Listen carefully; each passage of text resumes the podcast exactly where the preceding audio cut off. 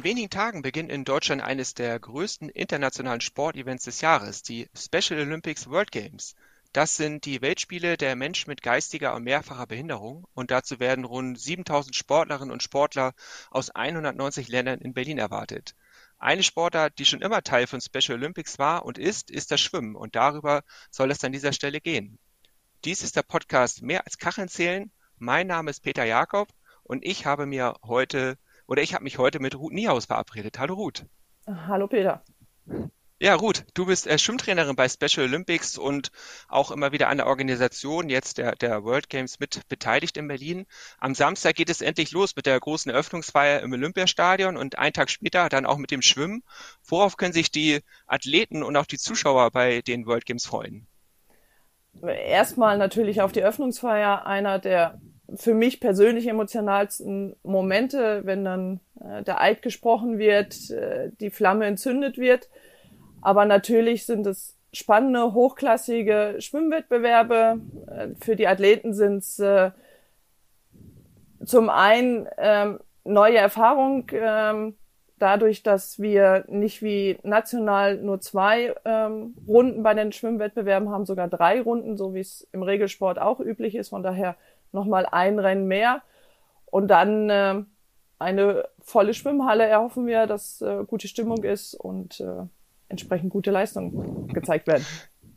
Ja, du hast die Bezeichnung Head Coach Swimming bei Special Olympics. Was genau ist deine Aufgabe? Im Endeffekt bin ich äh, Nationaltrainer für die Schwimmmannschaft. Die Schwimmmannschaft sind wie im Regelsport auch ähm, Einzelsportler, die aus ganz Deutschland kommen und ich habe jetzt äh, die Aufgabe hier in Berlin, die 20 Schwimmerinnen und Schwimmer optimal auf die Starts vorzubereiten. Das haben wir auch gemacht und äh, jetzt vor Ort heißt es, äh, die letzten Tipps noch für die Rennen zu geben, Motivation zu geben und dann äh, ja gegebenenfalls gemeinsam freuen oder gemeinsam äh, trösten, wenn das Rennen mal nicht so geklappt hat, wie man sich vorgestellt hat. Ja, beim Schwimmen werden rund 475 Athletinnen und Athleten erwartet und Schwimmen, ich habe es kurz angesprochen, ist schon seit 1968, also seit Beginn von Special Olympics Teil äh, dieses Events. Warum ist Schwimmen so beliebt? Ich kann jetzt nur für mich reden. Ich bin seit klein auf begeisterte Schwimmerin. Ähm, von daher ein wunderbares Element, viel zu schwimmen. Ich glaube aber tatsächlich, dass diese Schwerelosigkeit im Wasser einfach ähm, sehr beliebt ist und äh, von daher eine einfache Möglichkeit auch ähm, schnell ähm, Erfolge zu erreichen und äh, von daher ähm, ja ich glaube es macht den Athleten einfach auch viel Spaß. In Deutschland ist es tatsächlich auch nach der Leichtathletik die zweitgrößte Einzelsportart ähm, und von daher muss es einfach Spaß machen. Du stehst ja auch selbst am Beckenrand. Wie viele Sportlerinnen und Sportler betreust du da so in deiner Trainingsgruppe und was, was erlebst du da? Also jetzt hier für die Weltspiele habe ich äh, zehn weibliche und zehn männliche Sportler bzw. Athleten dabei. Ich erlebe alles und gar nichts. Ähm, auf der einen Seite ist die Gruppe von äh, wirklich leistungsstarken Schwimmern, die ähm, durchaus auch in Kadern für einen ähm, Behindertensport äh, unterwegs sind, bis hin zu, soll jetzt nicht negativ klingen, aber eher leistungsschwächeren Athleten, die deutlich mehr Unterstützung brauchen. Und von daher kann man im Training echt ähm, viele schöne Momente haben, aber auch ähm, Momente, wo man an sich selber verzweifelt, ähm, weil die Aufgabe, die Übung nicht so verstanden wird, wie, wie ich mir das vorstelle. Also von daher, im Endeffekt ist es ein normaler äh, Trainerjob, äh, wie jeder Vereinstrainer es kennt, äh, nur dass sich meine Mannschaft halt Nationalmannschaft nennen darf. Ich glaube, die Bandbreite an, an Leistung zeigt sich auch an den äh, Strecken, die, jetzt, die es jetzt bei den World Games gibt. Die reichen von 25 Meter bis 1500 Meter im Becken. Kannst du ein bisschen erklären, wie, wie da der Ablauf ist? Es gibt ja auch sozusagen Vorläufe, Halbfinale und Finals. Ja, also es gibt im Endeffekt drei Kategorien. Das sind einmal ähm, die Kategorie 1, das sind alle 25 und 50 Meter Strecken. Dann gibt es die Kategorie 2, das sind die 100, 200 und 400 Meter Strecken, wobei 400 nur die Freistil geschwommen wird. Und dann gibt's die Kategorie 3, das sind 800 und 1500 Meter in der Halle und 1500 Meter im freien Gewässer. Ich betreue jetzt hier ähm, Kategorie 1 und 2 für Kategorie 3, da die im Freiwasser sind. Andere ähm, Sportstätte haben wir da einen zweiten Head Coach. Die Kategorie 1 hat ähm, am Sonntag und Montag Vorläufe. Dann schwimmen wirklich wieder alle die Halbfinals, wo dann nochmal Feinjustierungen sind. Also bei uns gibt's jetzt nicht wie im Regelsport die schnellsten 16 kommen ins Halbfinale und die schnellsten 8 ins Finale, sondern jeder Sportler darf Vorlauf, Halbfinale und Finale schwimmen. Aber diese Vorlauf und Halbfinale geht es halt darum, homogene Leistungsgruppen hinzukriegen, in denen dann jeder anschließend im Finale eine möglichst realistische Chance hat, eine Goldmedaille zum Beispiel, äh, eine Medaille zu gewinnen oder halt entsprechenden Platzierungen. Und in Kategorie 2 schwimmen wir in Anführungszeichen nur Halbfinale und Finale. Auch da finden Montag, äh, Sonntag, Montag die Vorläufe statt und ab Dienstag dann die Finals. Äh, und äh, ja, ich freue mich drauf. Äh, werden aufregende Tage. Ein Konzept bei Special Olympics ist ja, dass jede Teilnehmerin und jeder Teilnehmer etwas gewinnen soll. Wie wird das beim Schwimmen umgesetzt? Ja, so wie ich es eben schon gesagt habe, es schwimmt jeder ein Finale ähm, und ähm, Ziel ist es beim Finale Leistungsgruppen zu haben, wo zwischen dem schnellsten und dem langsamsten maximal 15 Prozent liegen. Warum 15 Prozent? Weil man sich im Finale um maximal 15 Prozent verbessern kann oder darf. Ansonsten wird man disqualifiziert. Und dadurch hat dann wirklich jeder die Chance, ähm, Platz eins bis acht zu erreichen. Also Finalgruppen sind immer maximal acht Athleten. Und äh, ja, da kann im Finale dann noch alles passieren. Äh, Gerade über den über die 25 und 50 Meter Strecken, wo eine enge Leistungsdichte ist, da ist in einem Finale zwischen Platz 1 und 8 äh, liegt ein Anschlag. Da kann ja der Moment entscheiden. Das klingt aber auch nach einer ganz schönen Rechnerei mit 15 Prozent schneller oder langsamer. Äh, passiert das in der, in der Praxis, dass es da diese Disqualifikationen gibt? Ja, passiert. Ähm, ich bin eine Trainerin, die gar nicht erst versucht zu taktieren mit den Athleten. Das funktioniert nicht. 15 ähm, Prozent als Beispiel heißt ähm, eine Minute, da habe ich, kann ich neun Sekunden schneller schwimmen. Wenn ich einem Athleten sage, schwimm nicht ganz so schnell, dann sind das schnell eher 15 bis 20 Sekunden, die er langsamer schwimmt und dann im Finale voll schwimmt, dann wird disqualifiziert. Also von daher, ich taktiere nicht mit den Athleten, weil es einfach durch die Geistesbehinderung schief geht. Ich will jetzt nicht ausschließen, dass es andere Trainer gibt, die da ein bisschen ähm, taktieren oder es versuchen und ähm, im, in den meisten Fällen ähm, funktioniert es einfach nicht. Und von daher kommt dann zu den Disqualifikationen. Es ist tragisch, weil meistens kann der Athlet einfach nichts dafür, äh, wenn der Trainer versucht zu taktieren. Ja, und ist eventuell dann auch schwer zu vermitteln, kann ich mir vorstellen, wenn da so ein äh, so ein mathematisches Kon Konzept dahinter steht. Ähm, wie, wie, ist das sonst von den, von den Regeln her? Gelten die gleichen Regeln wie bei anderen Schwimmwettkämpfen auch?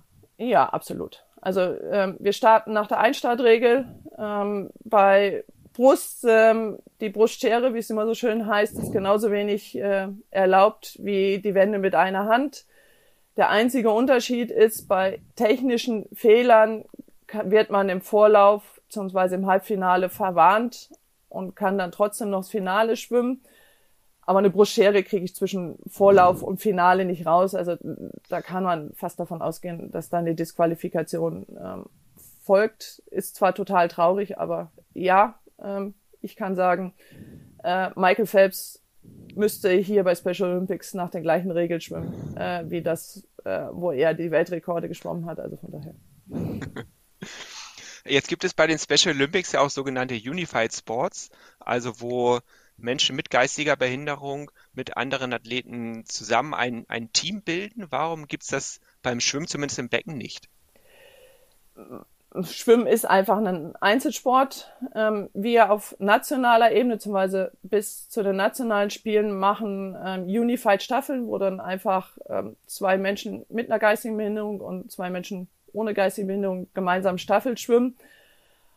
International ist jetzt böse formuliert, nimmt es einfach ähm, Plätze weg für Athleten mit geistiger Behinderung und äh, von daher äh, hat man sich da entschieden, äh, lieber zwei Athleten mit einer geistigen Behinderung mehr zu den internationalen Wettkämpfen mitnehmen zu können wie ein Unified-Paar. Ich finde es total traurig, weil die Unified-Partner haben es durchaus auch verdient, aber so ist einfach das Regelwerk an der Stelle. Ja, im Freiwasser sieht es ein bisschen anders aus und du hast mir erzählt, dass du auch selber schon als Unified Partnerin dort äh, mitgeschwommen bist. Wie, wie funktioniert das? Was muss man da beachten? Im Endeffekt sind wir dann ein Team, die auf der Schwimmstrecke gemeinsam unterwegs sind. Regelwerk sagt, ich darf mich auf der Schwimmstrecke als Unified Partner nicht mehr wie zehn Meter von dem Athleten entfernen. Das kann langsamer, es kann aber auch schneller sein. Und im Ziel ähm, dürfen wir nicht mehr wie zehn Sekunden auseinander sein. Von daher, man schwimmt gemeinsam. Und äh, ich war 2015 in Los Angeles mit dabei. Ich war an der Stelle definitiv die leistungsstärkere Schwimmerin. Und dann guckt man einfach drauf, dass ähm, die Athletin, mit der ich geschwommen bin, die optimalen Rahmenbedingungen hat. Ähm, wir sind im Pazifik geschwommen, also äh, gibt man oder versucht man einen gewissen Wellenschatten zu geben, so dass man möglichst smooth äh, über die Schwimmstrecke kommt. Jetzt gab es ja letztes Jahr auch in Berlin schon die Special Olympics National Games, so quasi als auch als Generalprobe jetzt für die World Games. Auch da warst du äh, mit involviert. Was ist dir so im Kopf geblieben von den National Games vor einem Jahr? Eine wunderschöne Atmosphäre. Ähm, wir hatten in der Schwimmhalle ein volles Haus. Ähm, die Athleten waren total begeistert. Wir hatten da den Vorteil, dass direkt im Anschluss die Finals im Schwimmen auch äh, in der SSE stattgefunden haben. Von daher hatten wir ein paar Aufbauten, die wir von den Finals mitnutzen konnten, was erstmalig bei nationalen Spielen in der Form stattgefunden hat. Und das war schon richtig schön. Ähm, Eröffnungsfeier ähm, in der alten Försterei ähm, war Gänsehautmoment, ähm, Abschlussfeier am Brandenburger Tor. Ähm, ja, vergisst man so schnell nicht. Also von daher ähm, waren schöne Spiele mit vielen ähm, ja, unvergesslichen Emotionen, ähm, sowohl bei den Athleten als wie aber auch bei uns in der Arbeitsgruppe. Ja, dieses Jahr ist nochmal alles eine ganze Nummer größer, nicht alte Försterei, sondern Olympiastadion. Und auch sonst, da kommen Athleten aus der ganzen Welt. Äh, wie ist da so der Kontakt untereinander? Gibt es den oder seid ihr dann doch so als deutsches Team so ein bisschen unter euch? Nein, unter den Trainern gibt es definitiv Kontakt. Ähm, ich kann sagen, eine meiner ähm, wirklich guten Freundinnen ist äh, jahrelang bei den Iren mitgefahren als Head Coach ähm, von daher, da freut man sich dann aufs Wiedersehen. Äh, man steht in Kontakt. Äh, auch so äh, mit den Trainern. Wir haben tägliche Trainer-Meetings, wo wir uns einfach sehen und uns austauschen. Auf der Tribüne wird über ähm, Kampfrichterentscheidungen bzw. Entscheidungen, äh, äh, wie bestimmte Wettkämpfe durchgeführt werden, intensiv diskutiert. Ähm, also von daher, da steht man definitiv im Kontakt.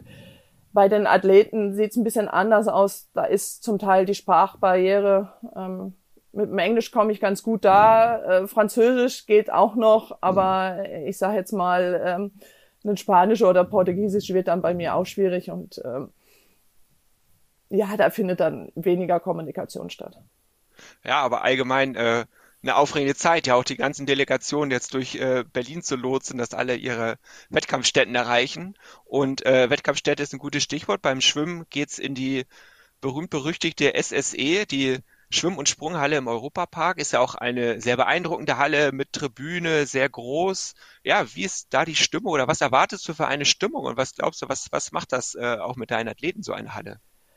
Also ich erwarte, dass die Athletentribüne äh, wirklich gut besucht ist. Ähm, wie du eben schon gesagt hast, wir sind knapp 500 ähm, Sportler plus die Trainer und dann ähm, noch ähm, Offizielle aus den verschiedensten De äh, äh, Delegationen, so dass die Tribüne ähm, definitiv gut besucht sein wird und da wird auf alle Fälle Stimmung sein. Und dann weiß ich, dass ähm, von vorherigen Spielen viele Athleten auch Familienmitglieder dabei haben. Von daher wird auch die Besuchertribüne definitiv gut besucht sein. Und Stimmung haben wir in der Schwimmhalle eigentlich immer. Ähm, wer die SSE kennt, weiß, dass die Tribünen ähm, relativ nah am Beckenrand dran sind und Stimmung kriegen wir definitiv hin. Ich glaube, ein Highlight dabei sind auch immer die Staffeln, oder? Ja, absolut. Also wir bei, bei nationalen Spielen machen die Staffeln immer als emotionales Highlight ganz zum Schluss. Also da werden freitags die Staffeln geschwommen. Hier ist jetzt über die Woche verteilt. Ähm, die letzten Staffelentscheidungen sind donnerstags nachmittags ähm, und ähm, ich meine, Dienstag und Mittwoch werden die, die anderen beiden Staffeln. Aber das ist vollkommen okay. Äh, macht Stimmung. Äh, da sind dann äh, alle anschließend äh, mit einer heiseren Stimme unterwegs. Ja, ich glaube, deine Schwimmerinnen und Schwimmer müssten jetzt schon alle in Berlin sein. Wie ist da die Aufregung oder die Nervosität, je näher auch äh, das große Ereignis naht? Die Aufregung ist definitiv da. Also wir sind seit gestern ist das komplette deutsche Team im äh, Teamhotel äh, angekommen. Gestern Abend äh, so ein erstes Team-Event gehabt. Ähm, danach fiel dann so ein bisschen die Nervosität äh, ab. Nichtsdestotrotz, äh, ich will nicht sagen, da ist einer nervöser wie der andere, aber ähm, eine gesunde Anspannung ist da und das wird äh, Richtung Samstag Eröffnungsfeier nochmal steigen und dann hoffe ich, dass wir Sonntag ähm, nicht allzu nervös die ersten Starts erleben werden.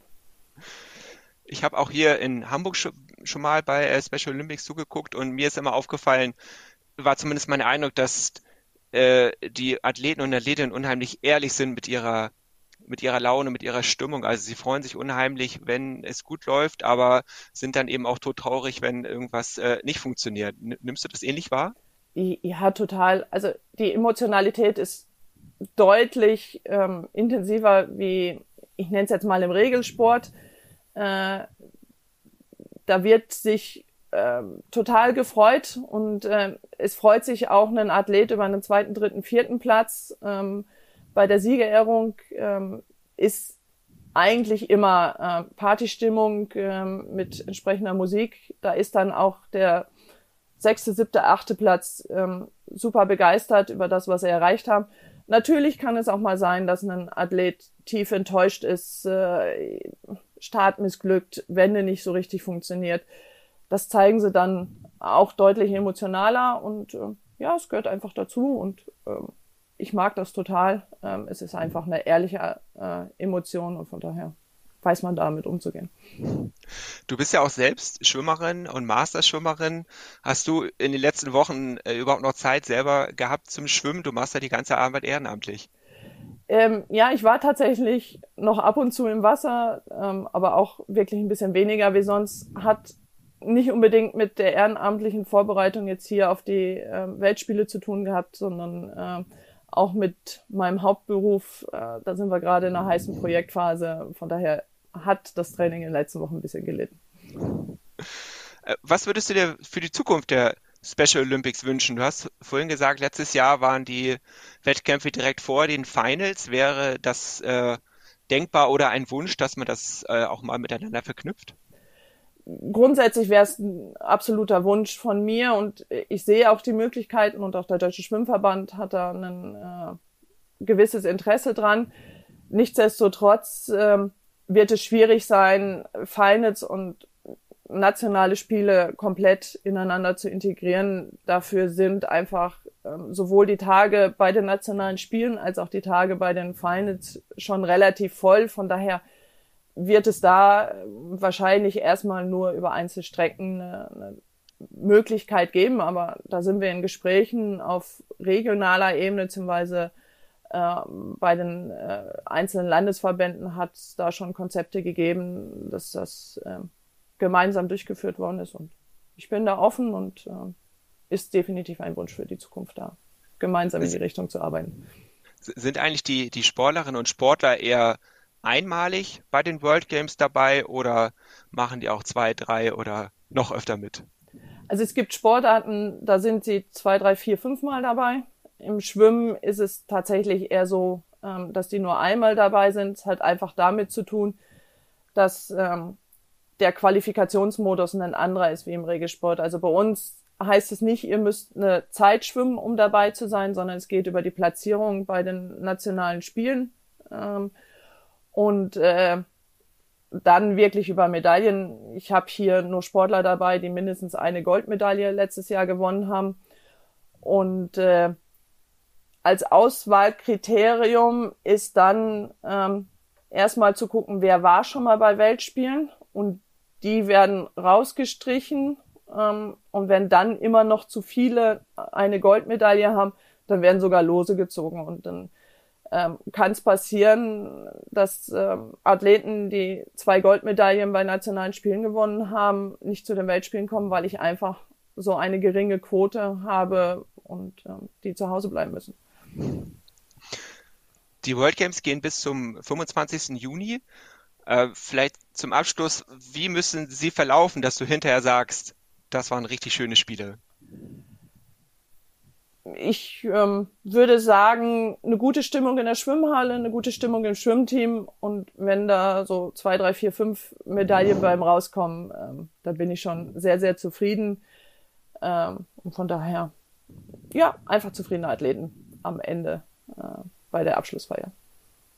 Das wünsche ich dir ganz, ganz stark und auch deinen Athleten. Vielen Dank, Ruth Niehaus. Danke für das Gespräch. Ja, und das war mehr als Kachenzählen für dieses Mal. Wenn euch der Podcast gefallen hat, lasst uns äh, gerne ein Sternchen da oder gebt einen Daumen hoch, teilt ihn auch gerne weiter. Für Kritik und Anmerkungen nutzt gerne die Kommentarfunktion oder schreibt uns äh, eine E-Mail an info@swim.de. Mein Name ist Peter Jakob und ich sage Tschüss, bis zum nächsten Mal.